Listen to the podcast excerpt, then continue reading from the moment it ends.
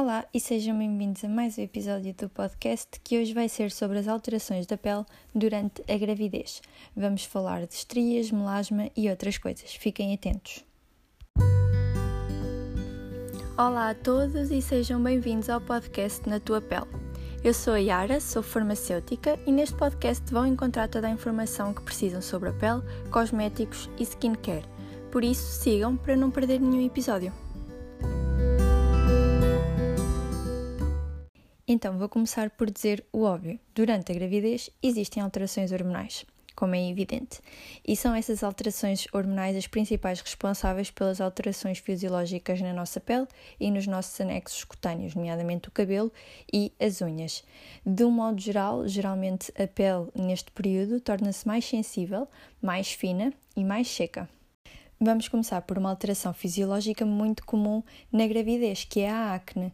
Durante este período pode surgir acne ou agravamento de acne já existente. Isto é muito comum e o normal é que aconteça no início da gravidez, mas que vá melhorando com o avançar da gravidez. E o que é que a mulher pode fazer? Pode e deve ter uma rotina de cuidados de pele com produtos indicados para pele com tendência acnéica ou pele oleosa com tendência acnéica. Fazer a limpeza, hidratação e proteção solar, sobretudo. A nível de produtos de tratamento, que na cosmética não há tratamentos propriamente ditos, mas aqui falamos dos ativos que atuam numa determinada situação. São considerados seguros os produtos com peróxido de benzoilo, o ácido azelaico, alfa-hidroxiácidos e beta-hidroxiácidos também são considerados seguros, mas aqui há que terem atenção às percentagens. No entanto, o, os produtos cosméticos têm percentagens que são consideradas seguras na gravidez. Falando agora das alterações na pigmentação que ocorrem durante a gravidez, que inclui o melasma, que é um dos problemas que afeta muitas mulheres grávidas. Na gravidez há vários fatores hormonais que vão aumentar a produção de melanina e isto vai levar a alterações na pigmentação. E uma muito comum é aquela linha, é a chamada linha negra, que é aquela linha vertical escura que vai surgir no meio do abdômen e geralmente surge no primeiro trimestre da gravidez. É uma alteração que não requer tratamento e vai desaparecer geralmente após a gravidez. É muito importante durante este período evitar a exposição solar nessa zona e aplicar sempre uma quantidade generosa de protetor solar. E por isso é que às vezes vimos as mulheres grávidas com uma linha branca de protetor na zona do abdômen, é na zona da linha negra.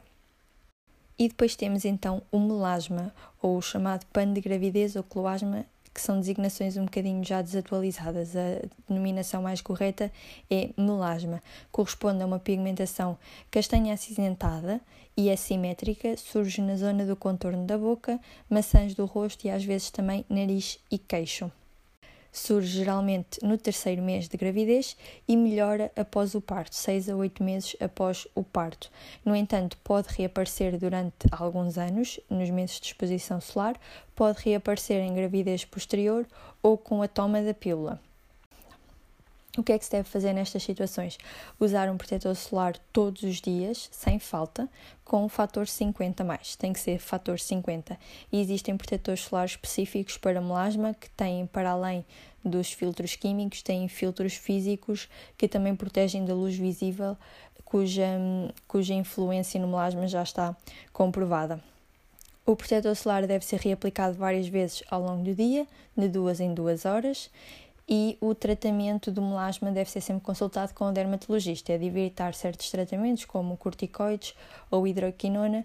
Existem produtos cosméticos que podem ser utilizados. Mais uma vez, falo aqui de ácido azelaico, também pode ser utilizado no melasma, niacinamida, vitamina C, portanto, ingredientes utilizados para hiperpigmentação em produtos cosméticos que poderão ser utilizados na grávida. Vamos falar agora das estrias. As tão temidas estrias são um problema muito comum na gravidez, surgindo geralmente no terceiro trimestre, devido às alterações hormonais que ocorrem neste período, mas também devido à distensão da pele, que é normal desta fase, como podem imaginar. As estrias são umas linhas atróficas, geralmente de cor rosa arroxeada durante a sua fase inicial, que vão surgir em zonas como os cheios, o abdômen, as ancas, nádegas e pernas também.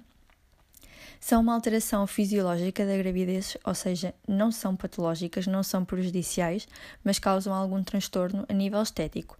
Tendem a atenuar após o parto, o seu aspecto melhora, mas não desaparecem totalmente. O que é que a mulher grávida deve fazer? Deve aplicar produtos hidratantes e nutritivos para melhorar a resistência cutânea, e estes produtos têm que ser aplicados uma a duas vezes por dia a partir do terceiro mês, mais ou menos, do terceiro mês de gravidez. Aplicá-lo então nas zonas mais suscetíveis, que eu já referi quais é que são. E este produto deve ser aplicado até dois meses após o parto. Portanto, começa-se no terceiro mês de gravidez e continua-se a aplicar todos os dias até dois meses após o parto não posso não falar das pernas cansadas, da sensação de pernas pesadas e às vezes até surgimento de veias varicosas, chamadas veias varicosas. As alterações hormonais que ocorrem durante a gravidez também vão causar alterações nos vasos sanguíneos, fragilizando as paredes das veias, o que vai conduzir a uma circulação venosa mais lenta. Além disso, o útero, que está aumentado, vai causar uma maior pressão nas veias ilíacas e isto leva também a uma sensação de peso, a inchaço dos tornozelos, que é muito característico da gravidez, e formigueiro. E portanto, como é uma coisa que ocorre muito, em muitas mulheres nós vimos, as pernas estão muito mais cansadas, surgem aquelas, aquelas veias a inchaço dos tornozelos, eu tinha que falar disto e, sobretudo, falar dos conselhos de medidas não farmacológicas que podem fazer para melhorar este aspecto, que é aqui que entra o aconselhamento farmacêutico. Então, o que é que podem fazer? Devem fazer uma higiene com produtos que sejam nutritivos, produtos lipidantes, e de fazer logo de seguida uma hidratação com cremes nutritivos e regeneradores. De manhã podem aplicar produtos com uma ação refrescante e descongestionante, repetindo as vezes que forem necessárias ao longo do dia, para então ter uma sensação de pernas mais leves.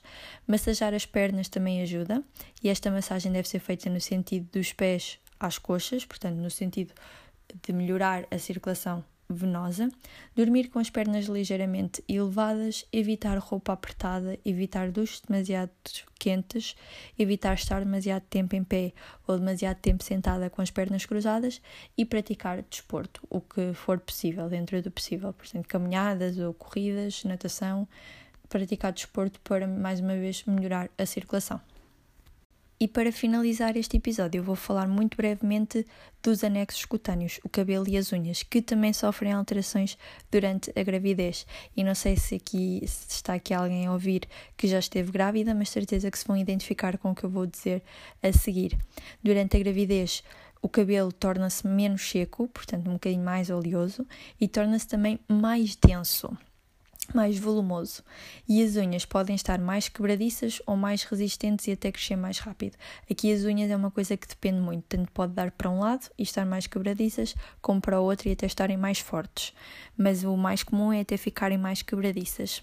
Falando então do cabelo, após o parto, a quantidade de cabelo que se encontra em fase de queda, por assim dizer, vai aumentar. E por isso o que acontece após o parto é a queda de cabelo, que é o chamado eflúvio telogénico, é uma queda de cabelo pós-parto. Ou seja, acontece o oposto um, nestas duas fases diferentes. Durante a gravidez vai haver menos queda, e por isso é que o cabelo parece mais denso, e no pós-parto vai haver mais queda e aí nota-se mesmo muito em algumas mulheres essa queda acentuada. O que é que se pode fazer? Aplicar um tratamento anti-queda durante 3 meses, que deve ser de preferência iniciado antes do pós-parto, ou seja, antes de terminar a gravidez, como preventivo e depois então também como como tratamento, caso seja necessário, o mínimo são 3 meses, pode ser preciso fazer mais. E deve ser feito um produto tópico, que geralmente são as ampolas e ou o shampoo, eu aconselho os dois, e um produto administrado por via oral, um suplemento alimentar. Este, sem dúvida, que é essencial para o sucesso de um tratamento anti-queda. E devem sempre evitar tratamentos capilares que vão fragilizar o cabelo, como o brushing, o alisamento ou as descolorações permanentes, etc. E pronto, assim termina o episódio de hoje. Este era um tema que já me tinham pedido para falar, não tanto esta vertente de alterações fisiológicas que ocorrem na pele durante a gravidez, mas sim os produtos cosméticos a utilizar na gravidez. Mas em formato de podcast decidi fazer então sobre este tema e depois abordarei o, o outro tema de outro, noutro formato qualquer. Espero que tenham gostado e vemo-nos no próximo episódio.